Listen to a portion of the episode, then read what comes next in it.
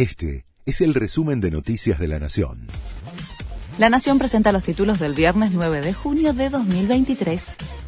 Fracasó una nueva reunión paritaria y la UTA amenaza con un paro de colectivos. El gremio de transporte se reunió con autoridades del Ministerio de Trabajo y no hubo acuerdo. Se espera un nuevo encuentro el lunes y si no hay avances, se llevaría adelante un paro de colectivos en todo el país.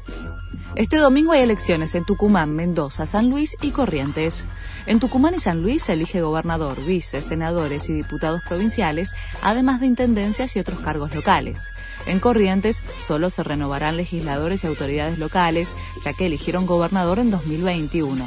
En Mendoza definirán a los candidatos que se presentarán a las elecciones del 24 de septiembre, cuando se voten gobernador y vice, además de cargos locales. La justicia define quién va a investigar la denuncia contra Marley por corrupción de menores.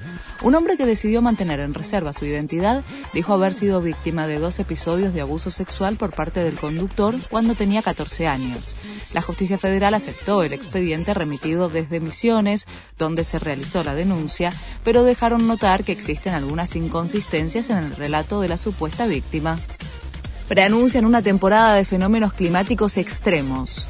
Según los expertos, la contaminación y el aumento de las temperaturas a nivel mundial multiplica las probabilidades de incendios forestales y olas de calor como las que afectan a gran parte de América del Norte. Según los especialistas, los océanos están calentando a un ritmo alarmante. Multa millonaria para los hinchas de Colo Colo. Es por los disturbios que causaron antes, durante y después del partido contra Boca en la Bombonera por la Copa Libertadores, que dejó 56 detenidos llegaron a un acuerdo con la Fiscalía Especializada en Eventos Masivos. Deberán pagar un millón de pesos en concepto de reparación de daños causados. Este fue el resumen de Noticias de la Nación.